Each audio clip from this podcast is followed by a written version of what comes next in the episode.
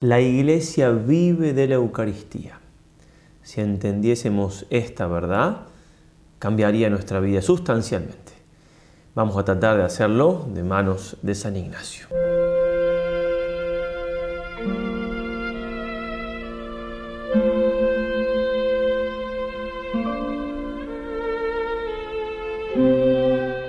Queridos todos, un día más de estos santos ejercicios en plena Semana Santa, en el caso de que estés haciendo los ejercicios en esta época, si es en julio, si es en noviembre, si es que encontraste este video por internet, en YouTube, no importa.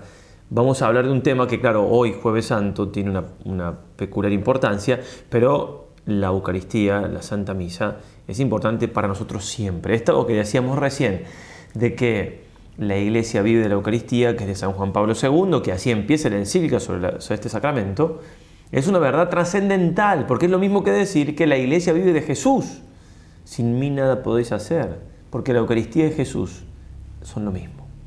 Pero comencemos, por supuesto, pidiéndole a nuestra Madre que nos acompañe en esta plática, en el nombre del Padre, del Hijo y del Espíritu Santo. Amén. Dios te salve María, llena eres de gracia, el Señor es contigo. Medita tú eres entre todas las mujeres y bendito es el fruto de tu vientre Jesús. Santa María, Madre de Dios, ruega por nosotros pecadores, ahora y en la hora de nuestra muerte. Amén. San Ignacio de Loyola, ruega por nosotros. Muy bien, una plática más. Parece mentira, ya pasado más de 40 días, y son los ejercicios de, de cuaresma, sino casi. Bien, ¿qué vamos a hacer hoy? Vamos a meditar sobre la relación de San Ignacio con el Santísimo Sacramento. Em, para todo santo, eh, la, vida sobrenatural es trascendental y, cada santo va puntualizando alguna cosa en especial, algún mensaje importante para el mundo en el que vive.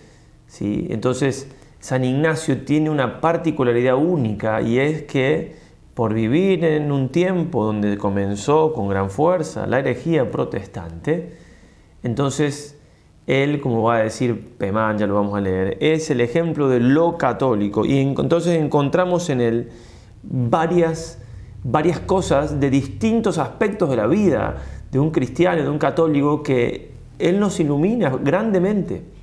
Para decir algo, por ejemplo, si uno piensa en San Manuel González, se lo llama el, obispo de los sagrarios abandonados. Claro, porque se dedicó mucho a lo que es la adoración eucarística, a lo que es acompañar al Señor en el sagrario. Es muy difícil separarlo a él de esa gran misión, obviamente que tiene más facetas y demás, pero si uno piensa en el santo cura de Ars, es muy difícil no imaginárselo en el confesionario, ¿verdad? Cuántas horas, cuántas almas. Si uno piensa en el Padre Pío, difícil imaginárselo al Padre Pío si no es celebrando la Santa Misa o, o confesando. Bien, hay, santos, que si uno piensa en, Santo Tomás de Aquino, bueno, un teólogo como él, escribiendo, enseñando, bueno, hay santos que se han caracterizado por cosas determinadas. Entonces, si uno piensa en San Ignacio, por lo general piensa, si lo conoce un poco, en los ejercicios espirituales, o lo piensa como fundador, o como misionero, porque claro, eh, por medio de su fundación se dieron muchas misiones, pero no es fácil imaginarnos a San Ignacio sacerdote, y sobre todo en su relación estrechísima con la Eucaristía. Tenemos que conocerlo un poco más. Y esto es de lo que vamos a tratar de hablar hoy, si es hoy que están viéndolo, Jueves Santo, que se celebra, claro, que nuestro Señor Jesucristo instituyó el Santísimo Sacramento, instituyó el sacerdocio en la última cena. De paso, un gran saludo a todos los sacerdotes en su día, que, que pueden llegar a ver este video. En esto que estamos diciendo, nos vamos a apoyar también en José María Pemán, que tiene por supuesto su autoridad, este autor, y él escribe así en, un pequeño libro que se llama Ocho ensayos. Sonará quizás algo exagerado, perdón, eso es mío. Papini, dice él, este, José María Pemán, inicia su estudio sobre San Ignacio de Loyola con una de esas frases tan suyas, tajantes y excesivas. San Ignacio de Loyola no es popular y añade, el pagano Goethe pudo complacerse mirando la imagen de San Felipe Neri. El protestante Sabatier pudo consagrarse a San Francisco. El ateo Shaw pudo entusiasmarse con Santa Juana de Arco. Pero al creador de la compañía de Jesús nadie le acaricia. Y sigue José María Pemán. Este fenómeno, que tiene un fondo de certeza, aunque Papini lo exagere en la expresión, lo explica el mismo escritor con esta razón aguda. San Ignacio dice, por su naturaleza y por la misión que eligió, es en cierto sentido el más absolutamente católico de los santos. Y sigue Pemán, por eso los enemigos del catolicismo, los alejados de Roma, no pueden comprenderlo ni en consecuencia amarlo. Dije ya en otra parte, dice Pemán, que Dios utiliza a los santos como para reencarnarse en ellos. Hay que entenderse bien, ¿cierto? No somos estrictamente otra encarnación como se puede escuchar por ahí, heréticamente dicho, ¿no? No, no, claro, pero místicamente sí, tenemos que imitar a Jesús y entonces de alguna manera se puede decir esto perfectamente. Entonces, Dios utiliza a los santos como para reencarnarse en ellos y lograr sucesivas y parciales redenciones de la humanidad frente a sus grandes crisis y problemas. Por eso, en definitiva, los grandes santos pesan tanto como su época, es decir, tanto como las crisis y las angustias de la hora que viven. Así, en los días de San Benito está en crisis la disciplina eclesiástica, y frente a esto San Benito excita las virtudes monacales. En los días feudales de San Francisco está en crisis la caridad, el amor, y San Francisco hace oficios de serafín. En los días de Santo Domingo de Guzmán está en crisis la verdad y el dogma, y Santo Domingo fomenta el estudio y crea una legión de teólogos y predicadores. Todos estos santos son redentores parciales de algún aspecto en crisis de la doctrina o de la vida católica. Así, los racionalistas diletantes, aún enemigos de Roma, pueden deleitarse en las mil amables facetas humanas de estos santos. Pero en los días de San Ignacio lo que estaba en crisis no era este o aquel aspecto parcial del credo o la moral católicos, sino que era la catolicidad misma, en su más íntima y entrañable esencia. No bastaba frente a esa crisis acentuar esta o aquella parte de la moral o del credo, había que reafirmar la catolicidad toda, había que entregar desmayadamente la voluntad a la unidad, a la obediencia, a la disciplina. Por eso los enemigos del catolicismo se encuentran en este duro y austero bloque de catolicidad que es San Ignacio. Un leve resquicio, no encuentran ni un leve resquicio para sus transigencias de diletantes. Por mucho que lo hurguen y lo rodeen, por todas sus cuatro fachadas se dan de cabezas con lo que ellos odian, con la iglesia, con Roma, a lo que todo Ignacio está entregado y en la que todo él está sumido. De aquí que San Ignacio haya llegado hasta nosotros desfigurado de odios, va a decir él, acardenalado de golpes, deshilachada de mordiscos su sotana. Él fue el ferro defensor de la disciplina en el momento en que el mundo se indisciplinaba. Él fue el entorpecedor de la moral alegre y facilitona de Lutero. Él fue el aguafiesta del Renacimiento. ¿Cómo le iba a perdonar esto el mundo? Bien, varios años después que escribe esto, José María Pemán, podemos decir que por ahí no se lo ataca tanto San Ignacio hoy, que, es bueno, pero se lo muestra de cualquier manera, se lo presenta muy desfigurado, muy no él, pero sin que uno se diera cuenta, se dé cuenta porque no atacándolo, sino simplemente presentándolo de una manera que uno puede leer un poquito y se da cuenta que, que realmente ese no fue San Ignacio. Y se escuchan cada cosa por ahí.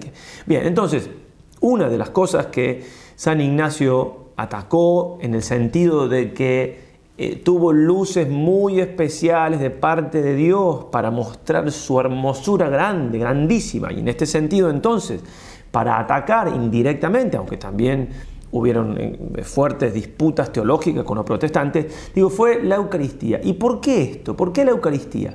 Porque claro, fue una de las principales cosas que atacó Lutero. 17 días después exactamente que llegó San Ignacio a París para estudiar, comenzó el arzobispo de París un, pequeño, sí, como, un sínodo en, pequeño, sí, digamos un pequeño concilio arzobispal y demás. ¿Para qué? Para rebatir las mentiras, las falsedades, las herejías de Lutero. Y una de las cosas que decía era, se burla del canon, es decir, se burla de la misa, se burla de la Santa Misa. Entonces, claro, como San Ignacio fue con la compañía de Jesús en ese tiempo, fue una manera muy concreta que Dios tuvo para frenar el avance del protestantismo, tuvo que darle luces muy especiales sobre este gran sacramento, augusto sacramento de la Eucaristía. Y como hace Dios las cosas de perfectas, que como la Eucaristía tiene como tres aspectos, si se me permite la expresión, en los tres San Ignacio descuella. Por ejemplo, no, es, la Eucaristía no es como el bautismo, ese sacramento que se hace el bautismo y punto, con toda la hermosura y los efectos que tiene, sino que la Eucaristía se realiza en el santo sacrificio de la misa, se recibe la comunión, Sagrada Comunión, y permanece la presencia real de Cristo en el Santísimo Sacramento para ser adorado, para acompañarnos, etc. Entonces, las tres cosas, la presencia real, la comunión y el santo sacrificio de la misa fueron especialmente eh, iluminadas en el entendimiento y en el corazón de San Ignacio por parte de Dios para que las viva de manera muy especial y así las transmita. Y no ha sido poca la influencia que ha tenido en el mundo. Y algunas cosas ya hemos dicho, repetimos brevemente y sobre todo en esta plática nos vamos a dedicar a hablar especialmente de la Eucaristía en cuanto al santo sacrificio de la misa y la influencia en San Ignacio. Es cierto que la fe, como bien nos enseña Santo Tomás, es de las cosas que no se ven, de non visis, va a decir en latín. Bien, entonces, eh, San Ignacio mm, también tenía fe, pero claro, como ya dijimos ya en la primera plática, tuvo unas gracias tan grandes aquí en Manresa que casi que podemos decir que vio lo sobrenatural. De hecho, él mismo dirá, ¿se acuerda que Dios mismo le enseñaba como un maestro a un niño?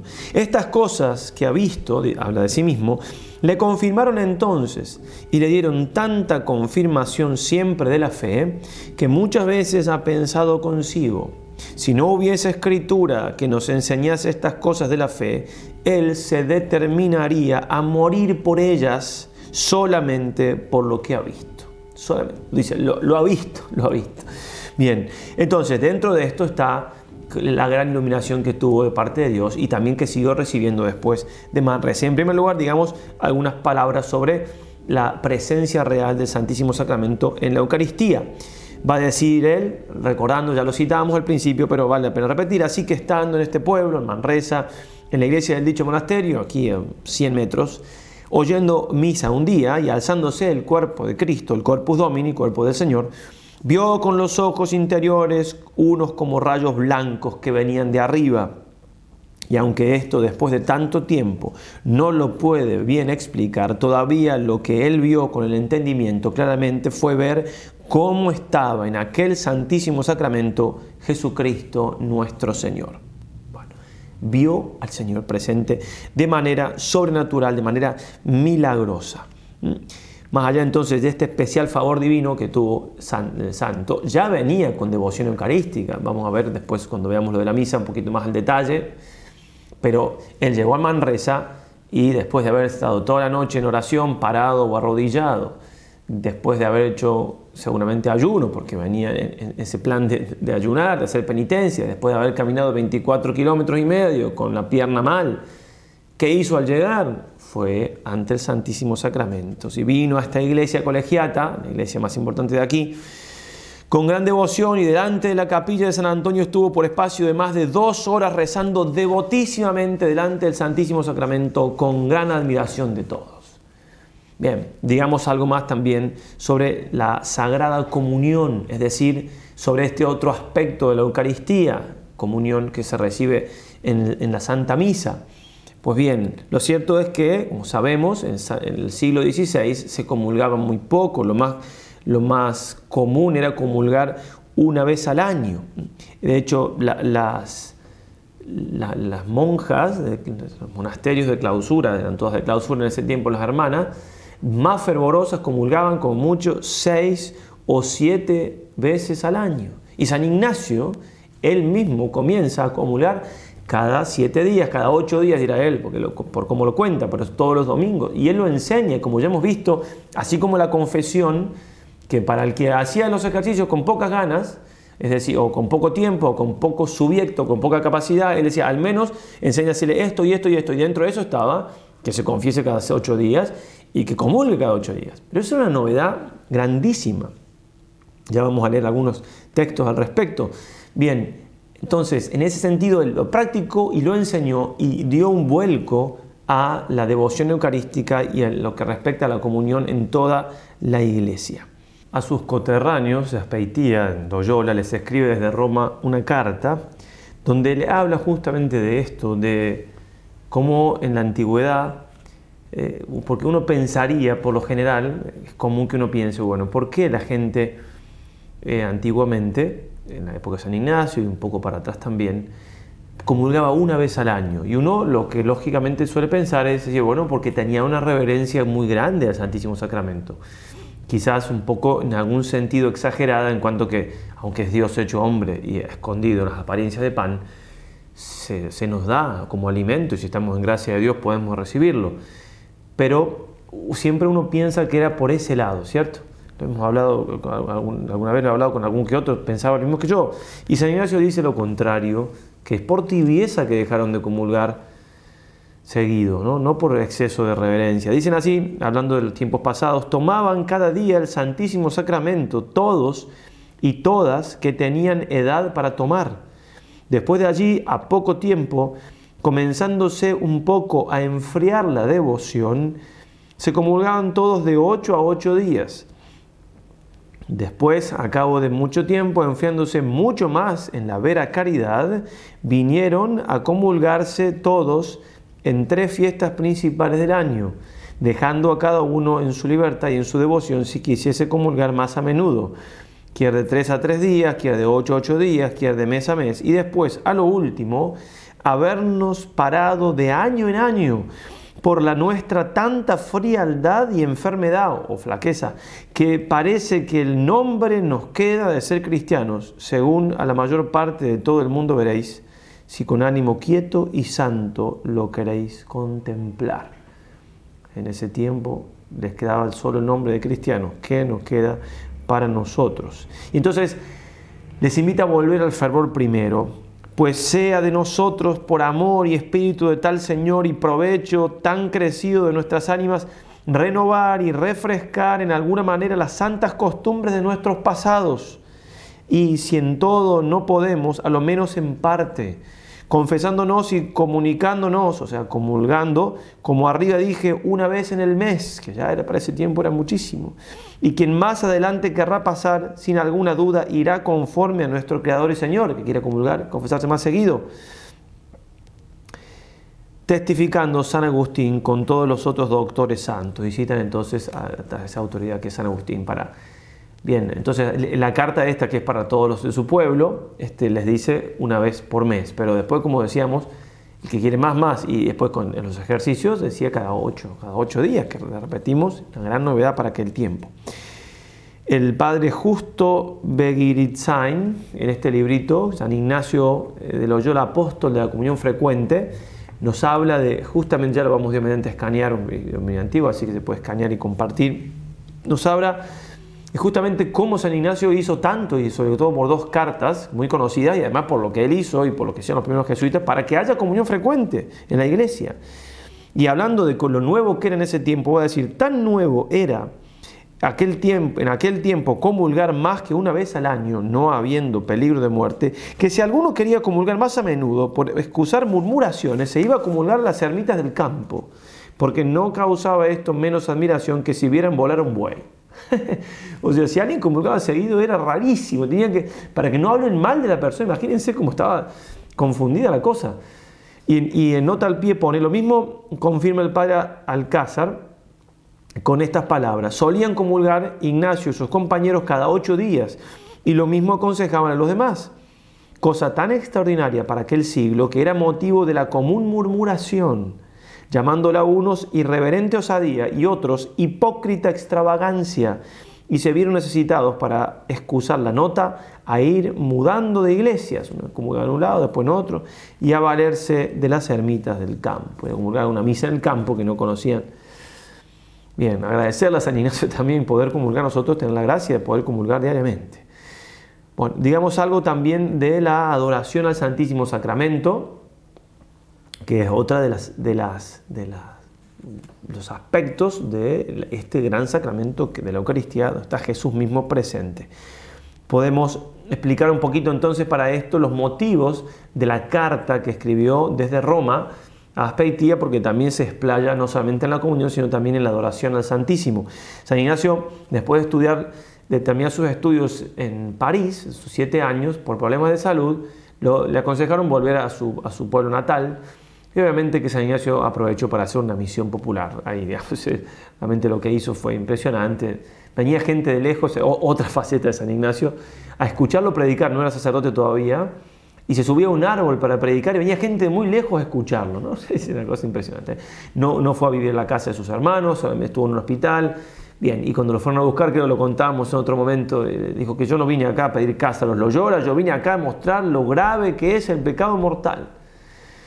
Bueno, entonces se vuelve a Roma y sigue todo el proceso de fundar la compañía y demás, y cinco años después le escribe esta carta, porque les, expresa el, mismo vivo deseo que, tenía en ese momento, que, les predicó, que hizo todo lo que hizo, lo sigue teniendo de Roma. Y por eso he venido a pensar, refiere, que si por otra vía y siendo ausente, pues presente no puedo, podría en algo ejecutar mis primeros deseos. Y bueno, desde lejos, con una carta, puedo tratar de que vuelvan a tener, que sigan teniendo. Dice, eh, la, otra vía que le encuentra es decirles que tengan gran devoción al Santísimo Sacramento, en la comunión que ya nombré y ahora en la adoración al Santísimo Sacramento.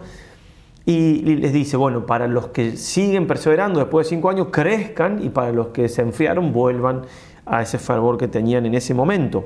Esto estamos en 1500, 1540, perdón, y el, el padre Tomás de Estela, dominico, había fundado él una cofradía del Santísimo Sacramento que había sido aprobado por el Papa, una bula papal, entonces San Ignacio les manda la bula papal en la carta y le escribe esta carta entonces que vamos comentando y les dice, hablando de la bula, que son tantas y en tanta estima las indulgencias, las gracias que concede el Papa en esa bula, que yo no lo sabría estimar ni encarecer, no estimar ni encarecer, no sabe cómo explicarle todo lo que el Papa en esa bula les enriquece esta devoción, esta, estar con el Señor, esta adoración al Santísimo, etc.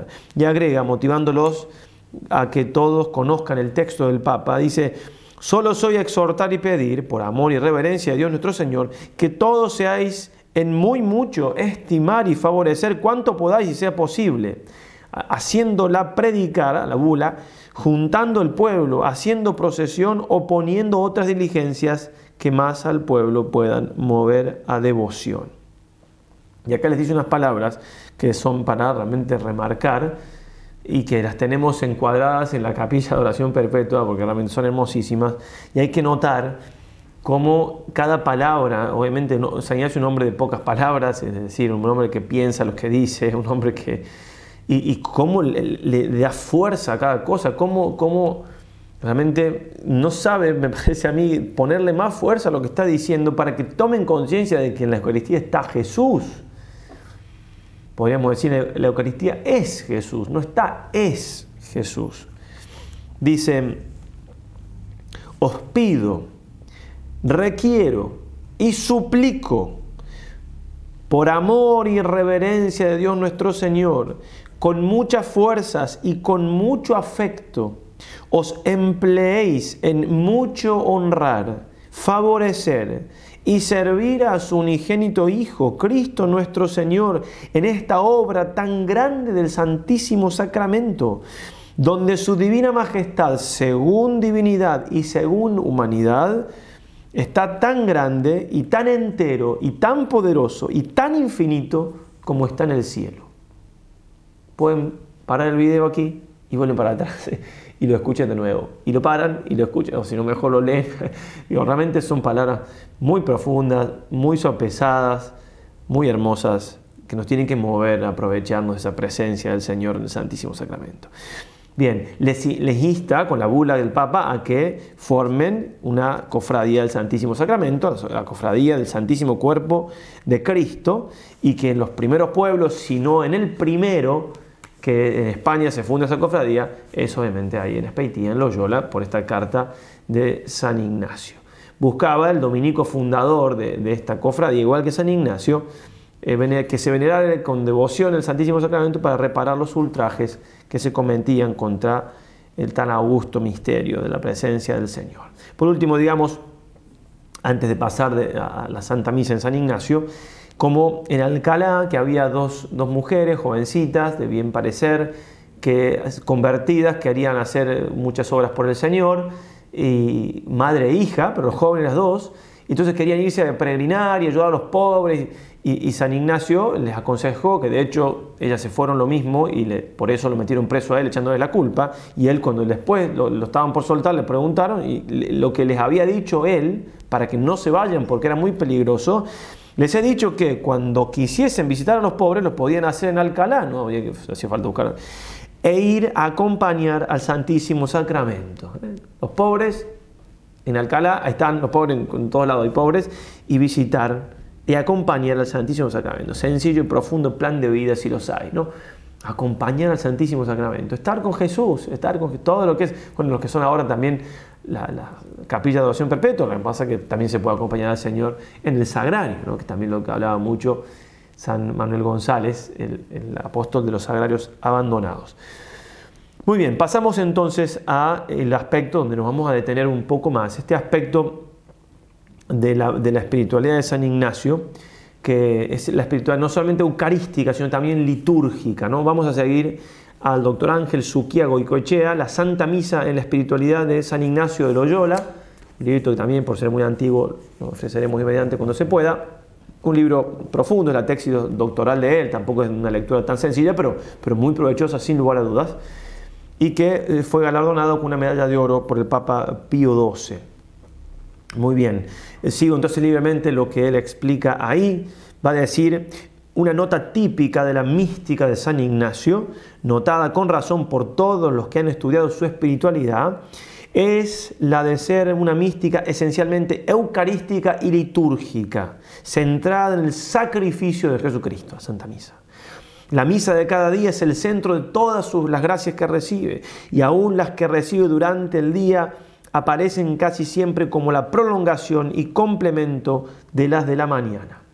Y así afirma el doctor Suki analizando con gran diligencia ese aspecto litúrgico, dice, para mí que Íñigo de Loyola, recordemos Íñigo era el nombre de San Ignacio antes de latinizarlo, Íñigo de Loyola forma coro de los santos sacerdotes que, como San Vicente Ferrer, San Vicente de Paul, el santo cura de Ars, nosotros lo veremos ahora porque esto era anterior, el padre Pío de Petelchina, hicieron de su misa de todos los días centro único de toda su espiritualidad. Podríamos agregar como no también a San Juan Pablo II. San Juan Pablo II decía que la misa la dejaba correr y después durante todo el día la iba viviendo, porque es claro, si bien él celebraba muy despacio, 40 minutos sin, sermón, sin homilía, se tomaba todos sus tiempos, además que ya venía con dos horas antes de preparación, realmente Juan Pablo II es impresionante, ¿verdad?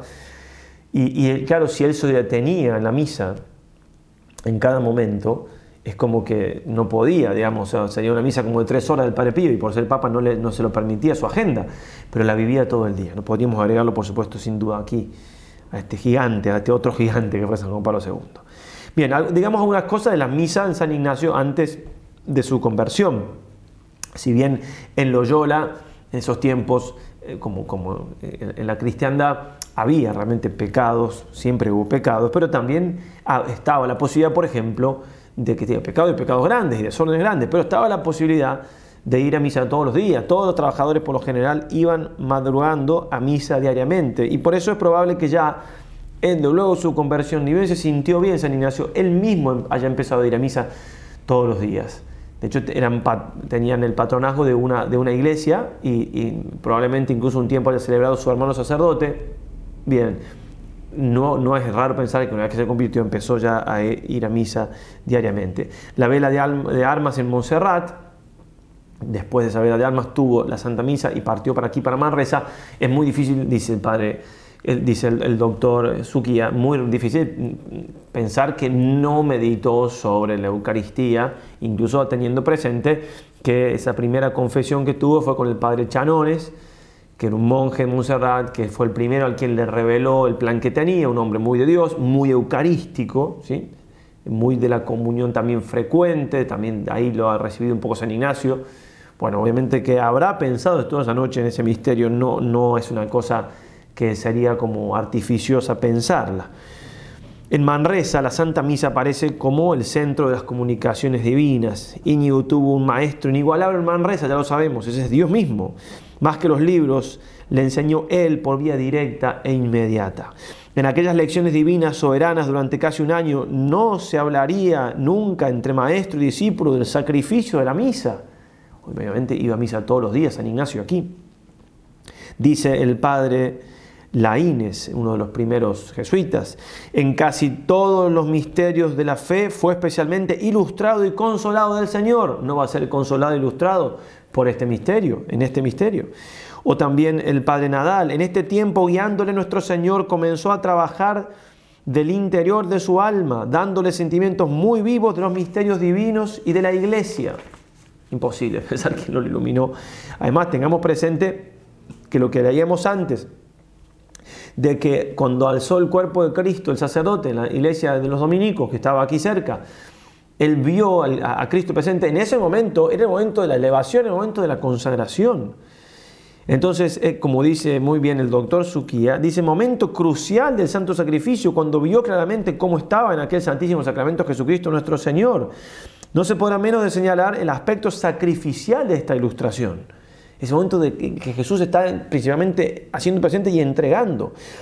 Ignacio vio con claridad cómo a la hora del sacrificio Jesucristo, sacerdote y víctima, inmortal e invisible, está sacrificándose en el altar por mano de su sacerdote visible y comprendió al mismo tiempo que el valor infinito del sacrificio de Cristo, la pureza y reverencia necesarias en aquellos que debían manejarle, tenerle en sus manos y recibirle. Esas son palabras también de San Ignacio, que habló mucho de la pureza del sacerdote y también la buscó muchísimo a él y la logró tener, por supuesto. De Manresa, que donde decíamos todos los días fue a misa, venía, venía con ese ritmo ya, y todos los días a misa, una vida litúrgica bien fuerte va a Barcelona, que también los testigos del proceso resaltan la devoción de San Ignacio por el sacrificio de la misa. Todos los días antes del alba iba a la catedral para oír la misa que se celebraba en el altar de Santa Eulalia. Todavía se puede visitar, obviamente. Vestido con hábito negro, de rodillas, junto al cuerpo de la santa, se le veía inmóvil, absorto, devoto, durante la celebración de los santos misterios concluye la primera parte del libro, el doctor Suquía, la primera parte habla de la devoción eucarística en la época de San Ignacio, cita varios autores y demás, para después en la segunda parte hablar de la devoción eucarística, eh, siempre en relación a la misa directamente, en la vida de San Ignacio. Y dentro de las conclusiones va a decir, la misa es el acto central del culto cristiano y como tal responde a todas las exigencias divinas y humanas de la economía actual de la gracia. El hombre, alma y cuerpo debe a Dios un culto integral, interior y exterior, desde el silencio del alma en espíritu y en verdad hasta el sensible de las palabras y de los gestos, que su misma naturaleza sensible lo exige. Algo que ya sabemos nosotros, pero digo, obviamente en ese tiempo ya había mucha teología y muy clara sobre esto. Pensemos que Santo Tomás de Aquino, con todo lo que se implica, eh, fue, estuvo tres siglos antes. Digo, la iglesia llevaba 15 siglos de teología eucarística, de teología de la Santa Misa. La misa dentro de la espiritualidad de San Ignacio, dirá el doctor Suquía, tiene unos rasgos peculiares, personalísimos, inconfundibles. Sería absurdo tratar de explicarlos tan solo por las adherencias del ambiente en el que vivió. Es decir, todo eso se vivía en el ambiente, pero él lo vivió de una manera muy particular y es lo que trata en la segunda parte del libro. Y la titula es La Santa Misa, Centro de la Espiritualidad Personal de la vida de San Ignacio. Y pone él tres partes. En este, ¿cómo, llegamos a decir que la Santa Misa es el centro de espiritualidad? Bueno, tres pasos da para eso. El primer paso en este proceso para llegar a esa conclusión es el sacerdocio aparece como centro de la personalidad espiritual de San Ignacio. Entonces, primero, San Ignacio como sacerdote. en este sentido, el, digamos, dice, podemos pensar nosotros, que como es tan evidente que es sacerdote San Ignacio, por ahí se pierde esa beta, que es mucho más que eso, ¿no? ese aspecto ese cambio ontológico que recibió él, mucho más que veste y que aspecto, en la ordenación sacerdotal. es sacerdote, es sacerdote, con todo lo que eso implica. Y su ser se configura como tal, como sacerdote. Una vez le preguntaron a un gran sacerdote, que era, doctor en filosofía, doctor en teología, eh, y, sacerdote, ¿qué, era él? primero sacerdote, después sacerdote, y después sacerdote. ¿Cómo no iba a poder decir lo mismo San Ignacio? ¿Acaso entonces, dice, por evidente pasa desapercibido? Tuvo San Ignacio en ese sentido, ya aquí en Manresa, una primera visión, o sea, una primera, primer descubrimiento de su vocación, más o menos sin duda que ya vio a lo que llamaba el Señor, a lo que, aunque después tuvo que concretarlo. La gran consolación también que experimentó en el momento de su ordenación, ¿no? estuvo, como vamos a ver, muchas gracias muy importantes y después también, sobre todo en la ordenación, va a decir, nos aparejamos para el sacerdocio del cual nos ordenamos el día de San Juan Bautista con mucha consolación nuestra y también del obispo, que sin llevarnos ni un cuatrín ni una candela nos ordenó y decía que en su vida no había hecho tal ordenación con tanta satisfacción suya. ¿eh? Con mucha consolación nuestra. Esto dicho por nosotros, bueno, dicho por San Ignacio, ah, cuánta consolación habrá recibido ese día, ¿no? Y recién ordenado escribe en una carta, todo esto he traído para manifestar nuestra mayor carga y confusión si no nos ayudamos donde tanto Dios nuestro Señor nos ayuda, que sin pedir ni saber parece que todas las cosas y medios por nosotros deseados nos, vienen a las manos. ¿eh? O sea, como, como decía un padre de la iglesia, eh, uno, si uno se decide hacer la voluntad de Dios, Dios hace nuestra voluntad. ¿eh? Acá, sin pedir ni saber, todas las cosas y medios que deseamos nos vienen a las manos. ¿Cómo no le vamos a agradecer a Dios y cómo nos confunde esto? Y lo dice, por supuesto, también, obviamente, hablando de la gracia de la vocación al sacerdocio que acababa de recibir y le confundía. O sea, tan bueno es Dios, tanto me ha dado Dios que me confunde y es una carga muy grande que, llevamos, ¿no? carga eh, obviamente en el amor. Bueno, San Ignacio entonces sacerdote, digo, gracias especiales en el momento de la ordenación, también como veremos, gracias especiales antes de la ordenación, en su preparación, pero lo vemos en el punto siguiente. Desde entonces hizo el sacerdocio centro de toda su vida en aquella potestad que se le había dado de celebrar los oficios eclesiásticos, administrar los sacramentos, predicar el Evangelio de Cristo, haya todo el resorte poderoso del dinamismo de su vida interior. Quedará en la corteza del Espíritu de San Ignacio quien no mire toda su vida desde su sacerdocio. De hecho, en la oración para beatificar a San Ignacio, el primer biógrafo del santo, el padre Rivadeneira, pone en la oración lo primero, sacerdote santo. ¿eh? Es un aspecto, digo, aspecto es una palabra que me queda muy chica, no me sale otra palabra, pero digo, es, ser sacerdote es importantísimo y es obvio, pero no siempre lo tenemos presente en la vida de San Ignacio.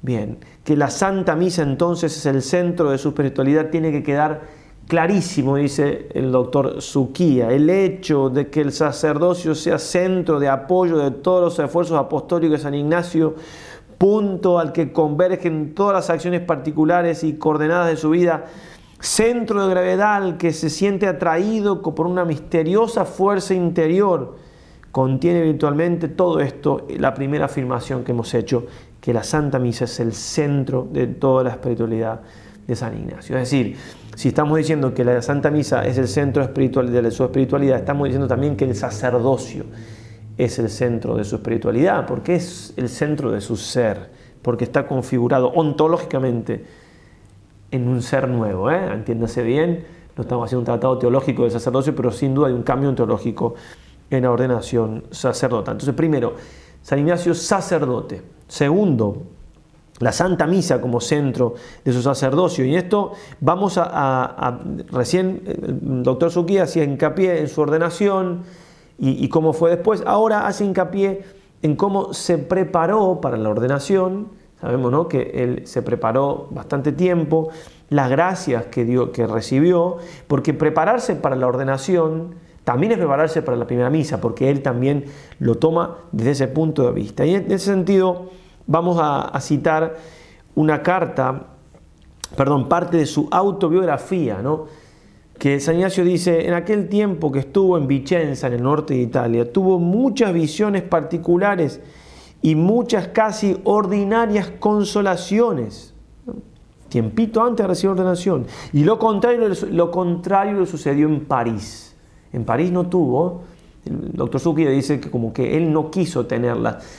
Puede entenderse esto de que, en el sentido de que, por ejemplo, con el padre Fabro, ¿sí? San Pedro Fabro, que fue el compañerito de habitación, digamos, de casa con San Francisco Javier, los dos, cuando estudiaban se habían, habían pactado con San Ignacio no hablar de cosas espirituales, porque ellos no podían estudiar, claro, se elevaban tanto a las cosas, consolación y demás. Bueno, entonces en ese sentido, lo que dice Don Suquía puede, puede ser, claro, como no. Bien, no lo había detenido en París, o si no también puede ser porque Dios no quiso en ese tiempo, Principalmente dice, cuando comenzó a prepararse para ser sacerdote en Venecia y cuando se preparaba para decir la misa, durante todos aquellos viajes tuvo grandes visitaciones sobrenaturales de aquellas que solía tener cuando estaba en Manresa. ¿Se acuerdan lo que dijimos estando aquí en Manresa? ¡Wow!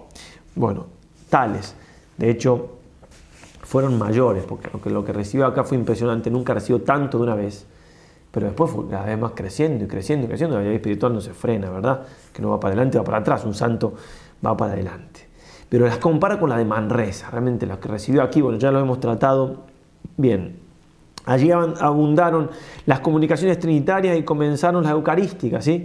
las dos, o sea, empezó bueno, todo, todo, lo que es, cómo, cómo, cuando se va a ordenar, cuando va a hacer su primera misa, cómo las iluminaciones no van a tener que ver con el santo sacrificio. No le va, ¿Cómo le va a faltar eso?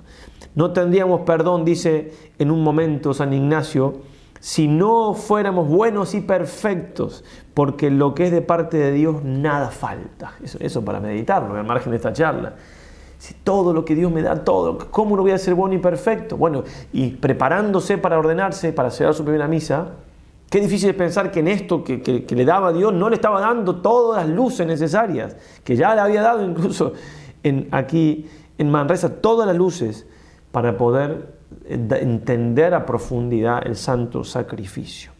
Dice él en su autobiografía, había determinado después que fuese sacerdote estar un año sin decir misa, preparándose, un año preparándose, que después fue un año y medio él quería, dicen en parte, porque quería eh, celebrar la misa en, el, Belén, tenía una gran devoción al misterio del nacimiento y, no pudo, no se dio. Entonces celebró en el Belén romano, en la iglesia de Santa María la Mayor, que hay una reliquia del pesebre.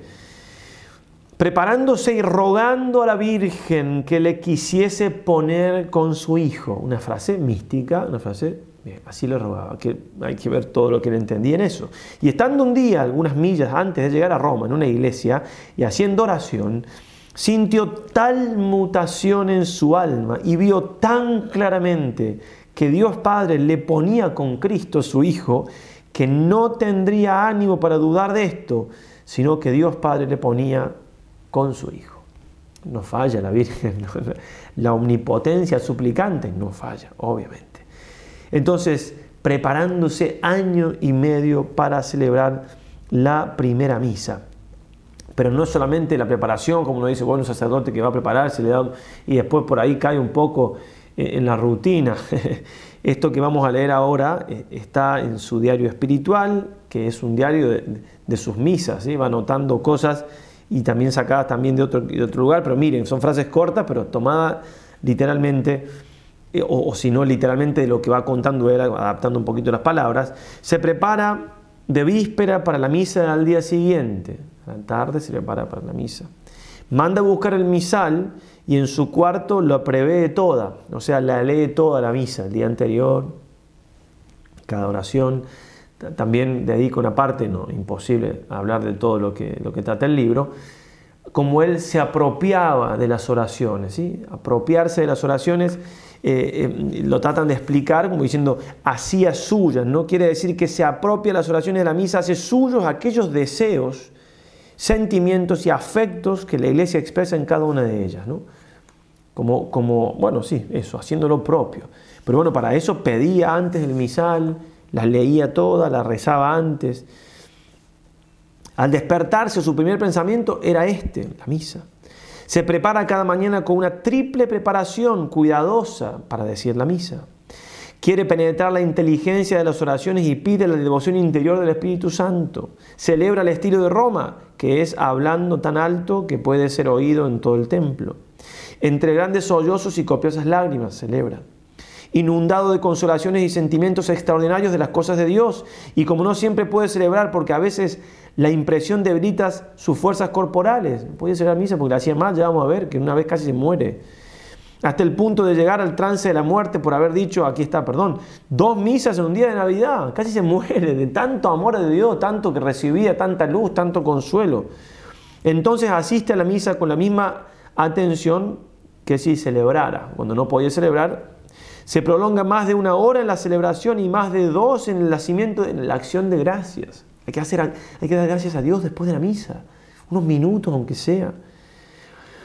Deja dar más tiempo a la oración, viendo que cualquiera que tenga un poco de conocimiento y amor de Dios se puede ayudar mucho en la misa. Bien. Esta conciencia clara del lugar central que el santo sacrificio había ocupado en la vida espiritual de San Ignacio de Loyola prestó motivos de belleza y expresión del arte. Fratel Pozo, en el altar dedicado al santo en la iglesia del Jesús en Roma, le quiso sacerdote, revestido con todos los ornamentos sacrificiales, como si estuviera preparando para decir la misa o apenas celebrada la, misa, o, por empezar o por terminar. Y también Rubens mismo, ese gran pintor tan conocido, le pintó así con una casulla de un rojo inigualable. De hecho, debe ser la pintura más conocida de San Ignacio, con el alba blanquísima envuelto en una nube de luz que desciende sobre el libro de las constituciones. Mm, pero sacerdote, vestido como sacerdote. Y el arte, en el estudio de la historia de las espiritualidades, tiene el mismo valor que en la historia del dogma. Es muy importante entonces si los principales artistas de ese tiempo lo esculpen, lo pintan así, sacerdote y en misa, es porque así lo veían.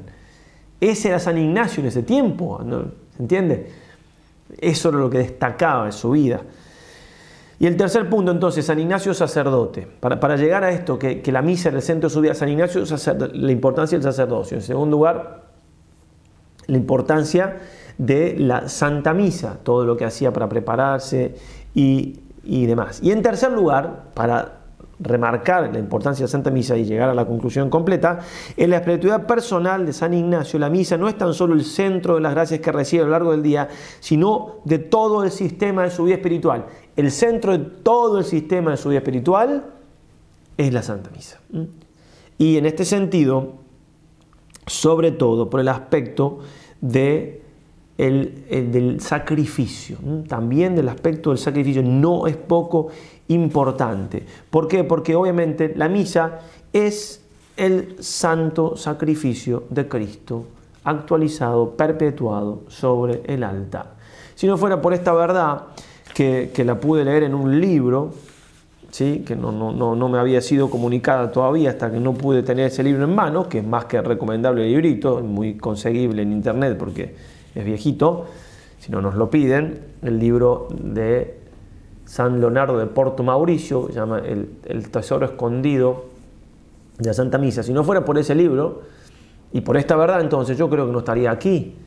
Porque claro, si uno no entiende, puede ser, cuando uno ve la vocación, cualquiera que sea, puede resaltar más un aspecto que otro. Dios así nos ilumina. Y, entonces puede ser, digamos, que, no se resalte tanto en alguien la, la, Santa Misa, en un sacerdote, sino otro aspecto de la vida sacerdotal pero no pueden no estar presente de alguna manera, no pueden no estar presente, porque el sacerdote está hecho para el sacrificio, para la misa.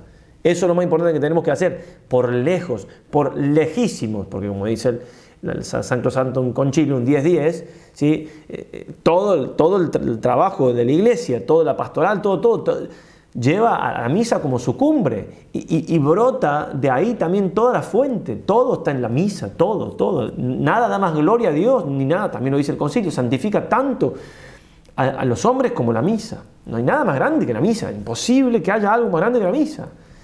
Bien, entonces, y la misa es tal porque es el sacrificio de Cristo, o sea, toda la gloria que, se le puede dar a Dios se la da su Hijo en la misa. No podemos, ¿qué vamos a hacer nosotros que, para, tenemos que unirnos lo más posible a la misa, ¿verdad? Bien, recuerdo algunas verdades de esto, del sacrificio de la misa. La misa no solo ni principalmente presencia real eucarística, sino sacrificio de Cristo sacerdote, presente e invisible por el sacerdote visible y secundario en unión con toda la iglesia. El mismo sacrificio en sustancia que el de la cruz, el mismo oferente, Cristo, la misma víctima, el mismo valor, los mismos frutos, por idénticos fines latréuticos, de adoración eucarístico, de acción de gracias, propiciatorios, por nuestros pecados, propiciación, ¿sí? de volver a la justicia divina, reparar al, Padre, a nuestro Padre del cielo ofendido, e impetratorios, de súplica, ¿verdad? La exigencia sacrificial brota de la entraña misma de la criatura, obligada a reconocer racionalmente la soberanía absoluta de su Creador. En la economía de la gracia solo hay un sacrificio, el de la misa, en el que Jesucristo, hombre, mediador y sacerdote, es el adorador perfecto del Padre, el reparador cumplido de las ofensas divinas, la Eucaristía plena de los favores recibidos, la acción de gracias plena, el orante eficaz de los auxilios necesarios para la vida eterna. Mi sacrificio no es sino participación del sacrificio de Cristo, revestido de sus mismas disposiciones sacrificiales. De hecho, uno tendría que, vivir la misa de tal manera que, todo el día sea una misa prolongada, ¿no? Como decía San Alberto Hurtado, mi misa es mi vida y mi vida una misa prolongada. Cuánto dicho ahí, ¿verdad? ¿Cuántos santos también dividían el día en dos? Mitad del día preparándose para la misa del otro día, que siempre era la mañana, y la otra mitad del día agradeciendo la misa, el haber participado en la Santa Misa. San Juan Pablo II va a decir, el mundo es como una gran patena, es decir, mi vida es un continuo ofrecerme a Dios, pero ese ofrecimiento lo concretizo, lo llevo en la misa, lo pongo en la procesión de las ofrendas del altar y lo, uno con Jesucristo. O sea, en el pan y el vino está figurado a mi entrega y después se sube al Padre con Jesucristo. Bien, entonces, obviamente todo eso lo vivió San Ignacio profundísimamente, ese aspecto sacrificial. Va a decir, el doctor Suquía, que el diario espiritual, que como decimos es, un diario de las misas celebradas, con todas las luces y comunicaciones que recibió San Ignacio, todos los sollozos, los llantos, las lágrimas, nadie tuvo el don de lágrimas a ese nivel, por lo menos lo que dicen, los que saben. Nadie, nadie tuvo así, el don de lágrimas hubo, pero como San Ignacio, así que le dio tantas luces, tantas consolaciones, claro, porque había que, Dios sabía, como lo vas a ver, Dios, Dios lo hizo para, para frenar lo que estaba haciendo Lutero, los daños que estaban haciendo la herejía de Lutero, burlándose del santo sacrificio de la misa. Entonces, él iba escribiendo, 13 meses escribiendo su diario espiritual y que, hay que leerlo con algún comentario porque a veces son frases cortas, pero profundísimas. La mística de San Ignacio realmente es una cosa ya hablaremos de eso más al detalle, no hay tiempo ahora, Dios, nos dé tiempo y salud, si, si, así su voluntad para hacer después de los ejercicios, en un momento una charla de, San Ignacio místico, realmente es una cosa maravillosa. Y entonces dice, un primer estudio, de la primera lectura de este diario espiritual, va a decir el doctor, superficial, el doctor, porque todo en teología, no, era que era médico, ¿verdad? Un primer estudio superficial engaña, da la impresión de que la misa para él viene a ser como un rocío del cielo, un maná que cada día nutre y refresca el espíritu. Realmente era eso, pero también mucho más. Pero un análisis más profundo descubre la entraña de la, de la vida sacrificial ignaciana, un como acatamiento, frase de él, que por vía mística le comunica a Dios en las últimas misas de su diario. Bien, la parte, el aspecto sacrificial no es poco menor, muy importante entonces en esto, de que nosotros percibamos que San Ignacio tenía como centro y su mística, una mística litúrgica, una mística sacrificial. No se puede hablar, pensar en la misa sin ese aspecto. De hecho, Juan Pablo II va a decir, sí, también justamente hablando de que hoy en día, lamentablemente, por malinterpretaciones y cosas, digamos, la misa siempre la misma, el aspecto sacrificial de la misa se, está perdiendo, lo decían escrito en una encíclica, no me acuerdo cuál, en algún post del blog está eso, pero y, decía, claro, también está el aspecto de banquete, ¿cierto? En la misa. Ah, mira, es un banquete, pero dice el Papa justamente para frenar ciertos, ciertas exageraciones o errores, incluso litúrgicos, que, rezando mal lo que está puesto ahí, que está muy clarito. No olvidarse que es un banquete sacrificial. La misa no es una fiesta en el sentido mundano, no, no, no es una fiesta, es un banquete sacrificial. Estamos recibiendo el cuerpo de Cristo, sí, en, forma de accidentes de pan, pero de un sacrificio que se acaba de celebrar.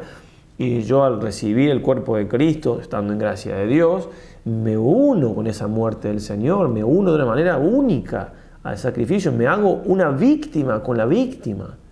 Eso es lo que tenemos que buscar hacer en la misa, morir con el Señor, para resucitar también, claro. Pero el aspecto sacrificial es importantísimo y trascendental, trascendental. Y obviamente San Ignacio vivía eso de una manera muy bien. Entonces no, no dejar de perder el sentido del enfoque cómo tenemos que vivir nuestras misas. La teología de la misa en el diario espiritual de San Ignacio es sobre todo trinitaria, pero también eucarística. Es el acto de culto supremo a las tres divinas personas que el santo ofrece cada mañana para honra, gloria y alabanza de su nombre, como puente de unión estrecha, íntima, segura con la divina majestad. Los dos mediadores, la Madre y el Hijo, en la misa y por la misa son el camino ordinario por el que se establecen las relaciones inalterables de amistad entre el alma endiosada de Ignacio y toda la augusta Trinidad.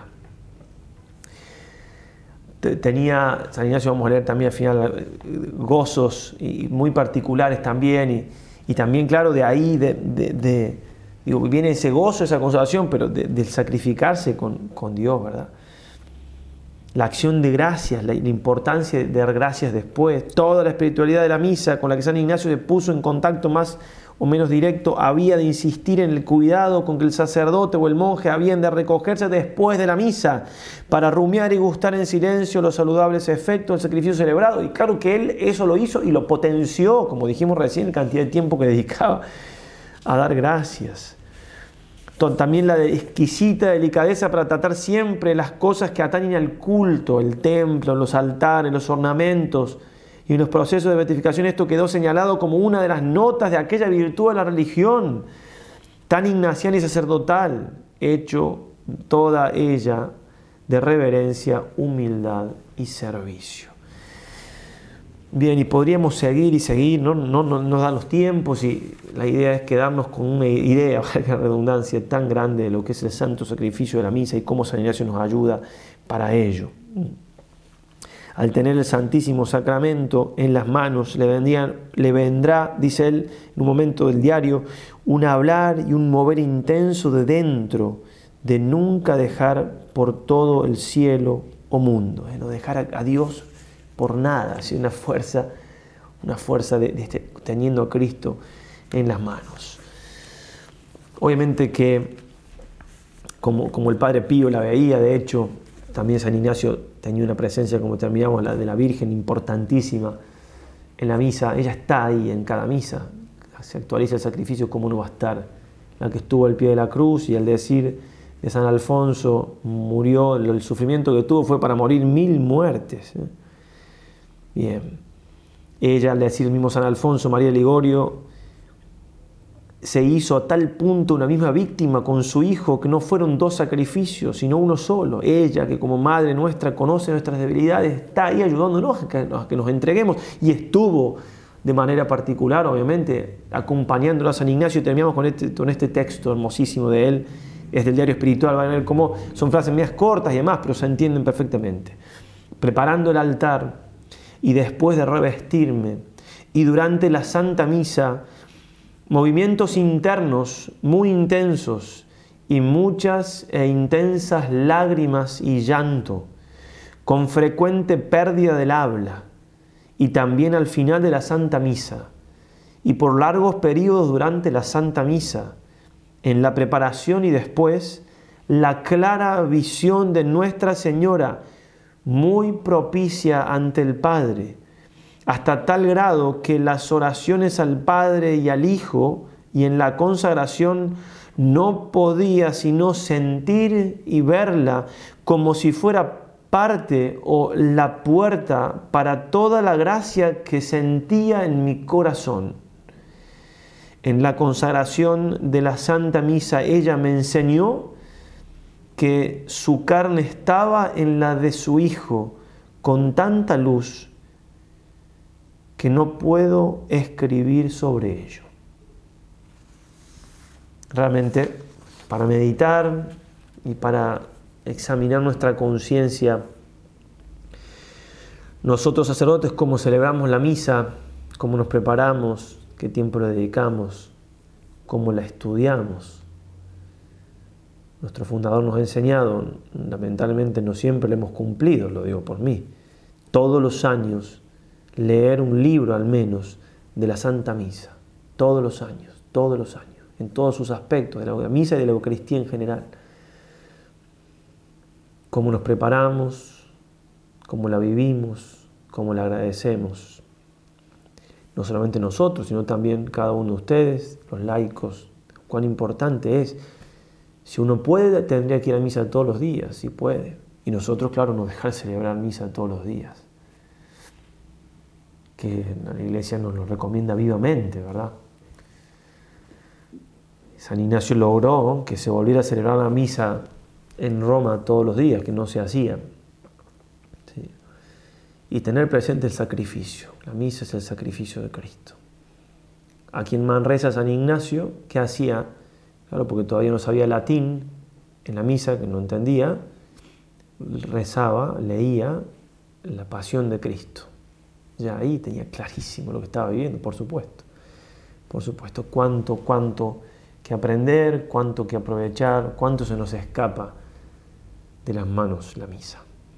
Y cuánto necesitamos por eso a María Santísima. Hay oraciones hermosísimas de preparación para el sacerdote, para María que nos acompañe ahí en la misa. Todos podemos hacerla, claro, cualquier oración, pedirle a ella que esté con nosotros, como está al pie del altar, que esté con nosotros, que esté también en la comunión para recibirla, que esté María. Como dice San Luis María, ya, Dios mediante en mayo podemos hacer la consagración, si esto lo ven después, bueno, la hemos hecho ya, está la información en internet página de Voz Católica, como no estar nunca solo con Jesús, estar siempre con ella, como no, entonces también esto en la Santa Misa. Nos ayude María a vivir la Santa Misa, viernes eh, o hoy, si están, si están haciéndolo ahora, bueno, o cualquier Santa Misa, Dios Jueves Santo, que nos ayude ella a poder sacrificarnos con su Hijo, que es el gran secreto de la santidad. Ave María Purísima, sin pecado concebida. San Ignacio de Loyola ruega por nosotros.